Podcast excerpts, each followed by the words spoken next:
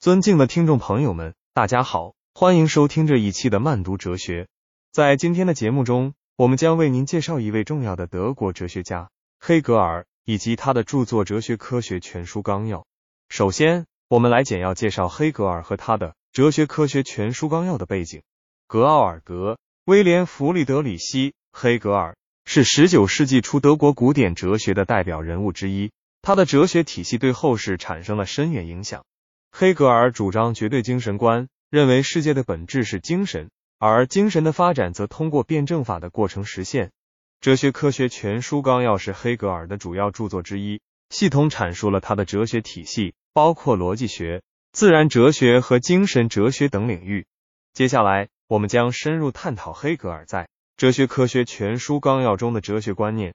在这部作品中，黑格尔运用辩证法的思想。对现象世界进行了深入剖析。他认为现象世界是由对立统一的过程构成的，通过辩证法的运动可以实现世界的发展和进步。黑格尔将辩证法的发展过程分为三个阶段：肯定、否定和否定之否定。他认为这个过程可以揭示现象背后的本质和规律。为了进一步阐释这一观点，我们可以运用举例和类比的方式，例如在自然界中。动植物的生长发展过程可以看作是黑格尔辩证法思想的体现。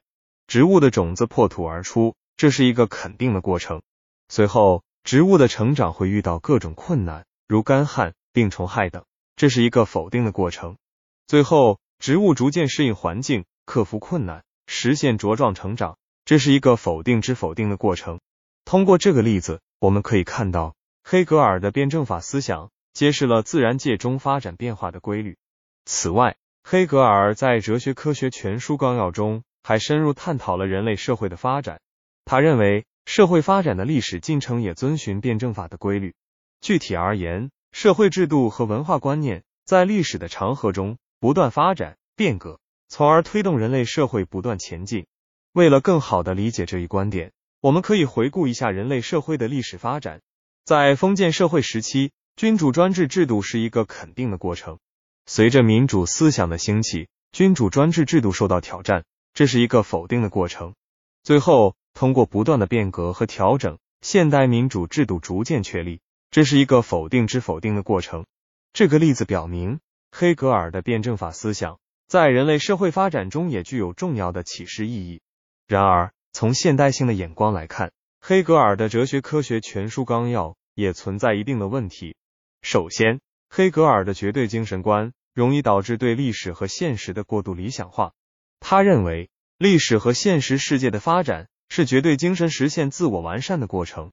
这种观念容易忽略现实世界中的复杂性和多样性。其次，黑格尔的辩证法观念可能过于强调对立和矛盾的作用。虽然对立和矛盾确实是推动历史发展的重要因素。但在现实世界中，合作与协调同样具有重要的意义。此外，黑格尔的历史观过于强调历史的必然性，容易导致对个体的忽视。在现代社会，个体自由、权利和尊严越来越受到重视，这与黑格尔的历史观存在一定的矛盾。此外，黑格尔的哲学体系对后世产生了广泛影响，尤其在马克思主义哲学的形成过程中，黑格尔的辩证法思想发挥了重要作用。马克思将黑格尔的辩证法从抽象的精神领域引入具体的物质世界，形成了唯物辩证法。这一理论观点为我们分析现代社会的发展和变化提供了有力的工具。在教育领域，黑格尔的辩证法思想也具有一定的借鉴意义。教育过程中，教师和学生之间的关系可以看作是一种辩证的关系。教师在传授知识的过程中，也需要关注学生的个性发展。激发学生的创造力，通过肯定、否定和否定之否定的过程，教师和学生共同实现教育的目标。在科学研究中，黑格尔的辩证法思想同样具有启示作用。科学家在研究问题时，需要关注现象背后的规律和本质，通过辩证的方法去揭示事物的发展过程。